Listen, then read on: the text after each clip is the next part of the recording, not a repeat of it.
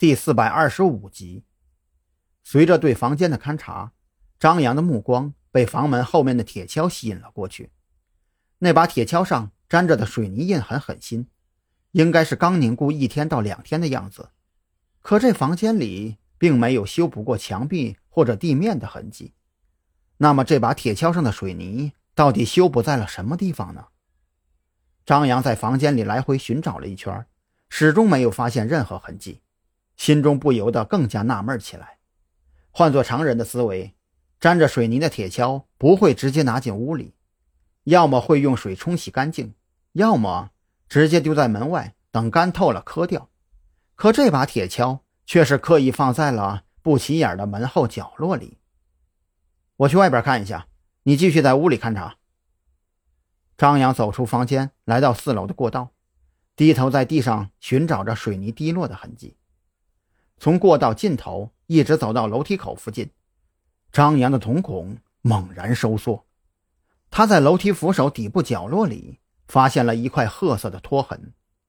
张扬半蹲在地上，用食指擦了擦地上那只有几厘米不起眼的拖痕，然后将食指凑到鼻尖轻嗅，有血腥味儿。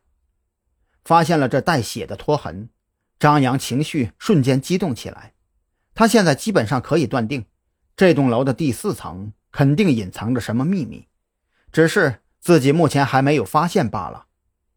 顺着拖痕的走向看去，张扬发现靠近地面的墙壁上残留着拖把扫过的痕迹，带出一道道不规则的水痕，而这种清理的痕迹一直延续到过道的另一侧尽头。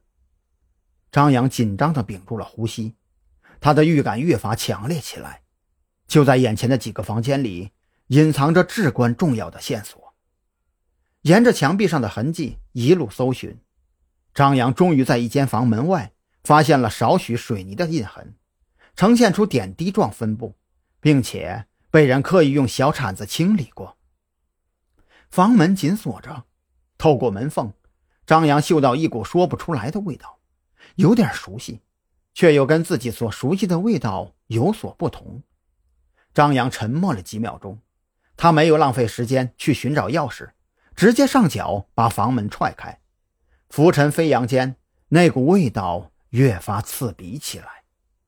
张扬尝试着打开房间的电灯开关，却发现屋子里面根本就没有电，只能走到窗边，先确定窗帘上没有异样，这才将其拉开。让阳光透过窗口照射进来，屋子里面很乱，满地的浮尘意味着很久都没有人住进来。可卫生间的蹲厕台却是新砌起来的，水泥带着血迹的拖痕，以及被清理的干干净净的过道。一瞬间，张扬觉得自己想明白了太多。这个蹲厕台下面绝对隐藏着什么东西，而这个东西。很有可能是尸体。想到这里，张扬觉得后背一阵冰寒，毛孔顿时炸裂而起。他怕，怕自己敲开水泥之后露出来的是彭璇的面孔。蓝雨桐，赶快给专案组打电话，这事儿民警管不了了。张扬的声音都变了调，他目光慌乱的在房间里四处搜寻，却没有找到榔头、锤子之类的工具。蓝雨桐从张扬的声音里听出异样，一边掏出手机打电话，一边朝着这间屋子跑了过来。